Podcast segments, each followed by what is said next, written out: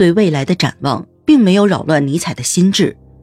这种展望正好契合他那忧郁悲观的趣味。他精神抖擞，赞美之情喷薄欲出。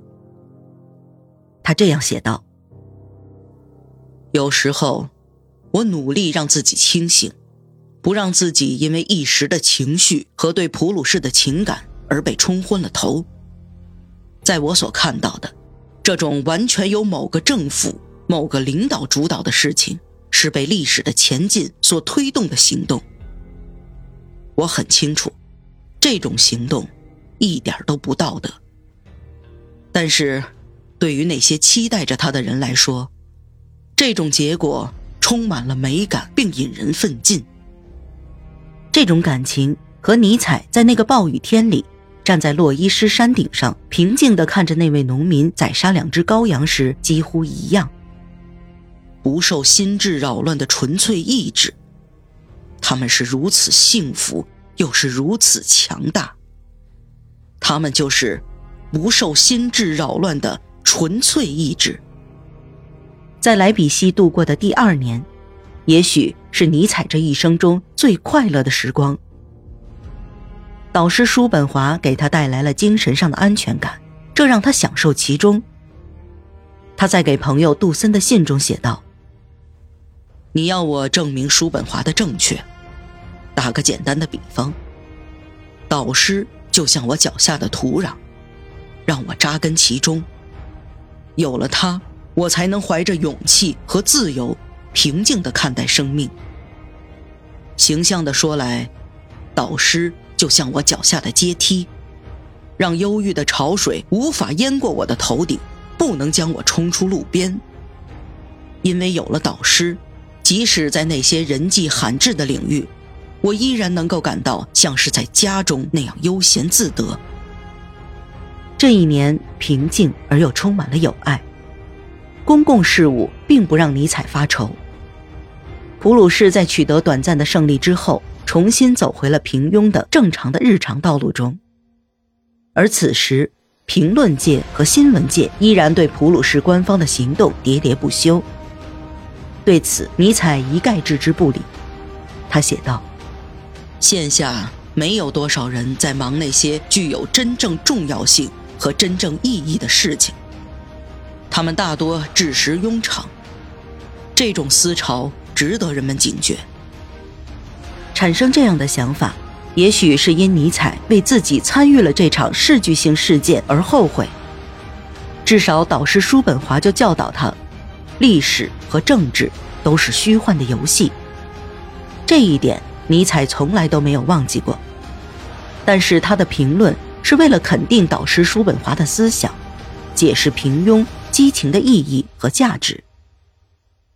历史就是一个人们为了数不胜数的利益而进行永无尽头的生存斗争的过程。许多人自认为有信仰，这样。他们就能从中找到了斗争的直接动力，但实际上，这所谓的信仰，不过是在历史汹涌澎湃的海面上一闪即过的反光罢了。对于大海来说，它们微不足道，但人们放大了它的作用，认为它修饰了海浪，这是很常见的情况。但人们没有注意，这束光是从月亮或是太阳。或是某个灯塔上照过来的，真正的结果是，海浪只会在它掠过之际忽明忽暗而已。尼采对艺术、思考和古代语言学本质特征的研究有着浓厚的兴趣，他把全部精力都投在了这几方面上。他喜欢里奇尔老师，认为他是他的科学良知。尼采积极参加研究会举行的各种晚会。这些晚会气氛融洽，他参加了研究会演讲和讨论，并制定出了工作计划。虽然这些计划需要大量的时间，但他依然将这些计划推荐给了他的朋友们。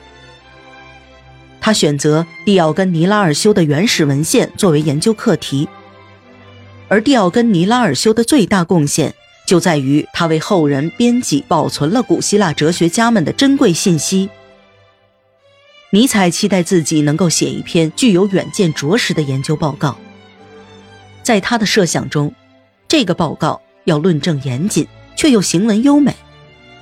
他写信给杜森说：“你一定也已经察觉到，一切重大的作品都具有精神层面的影响。那种全心全意为材料寻找和谐形式的努力，和石子投入水中的效果相同。它们泛出的波纹由小逐渐扩大。”并不断产生着更大的波纹。四月份，尼采将全部的笔记集中了起来，并加以系统化。他沉浸于文章的美感之中。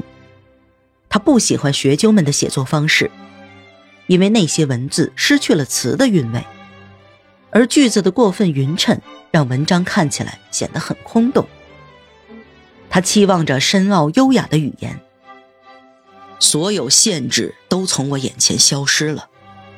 这个国家不讲究文体风格，我在这种恶习中已浸淫已久。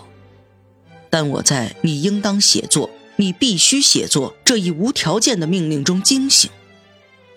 我曾经试图出色的写作，但离开普洱塔后，我完全忘掉了这件事儿。长久的生疏让钢笔在我指尖突然变得生硬，我感到绝望，情绪失控。我听见莱辛、利希滕伯格、叔本华说过的原则在我耳边回响，斥责着我的懒惰。不过，我还记得这三位作家都认为优秀的写作是件很难的事儿，在写作上没有天才，文风的获得要求持之以恒。像砍伐坚硬的树木一样。首先，我希望我的文字流淌出一种欢快的情绪。我会将留恋弹琴的毅力运用于此。我希望我最后弹奏出来的不仅是乐谱本身所记载的曲调，还是充满自由奔放情感的幻想曲。它要尽可能自由，但同时又要合乎逻辑和美感。尼采发现了一个朋友，这样的喜事让尼采感情上的欢乐变得更加圆满。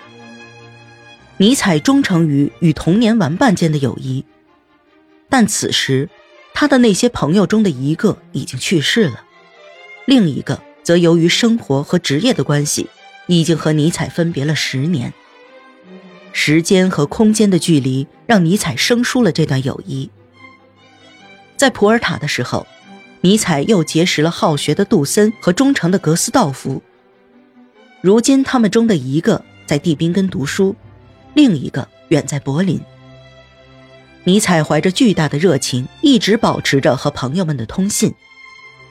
但是，通信远不能满足朋友之间对问题的交流和对感情的倾诉的需要。因此，尼采十分渴望友情。后来，尼采结识了欧文·罗德。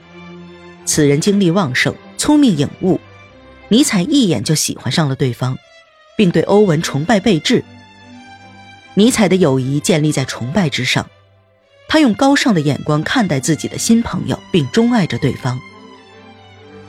每晚结束了紧张的工作之后，这两个年轻人就聚在一块儿，他们喜欢在一起散步或者骑马，时刻都保持着交谈。尼采这样写道。这种建立在精神交流和哲学基础上的友谊，令人感到非常愉快。我们的很多观点都不一致，经常进行激烈的辩论。这样的辩论会使我们双方的思想发生更深刻的变化。争论之后，我们互相抵触的思想静默了下来，洋溢着静穆的情绪，互相包容。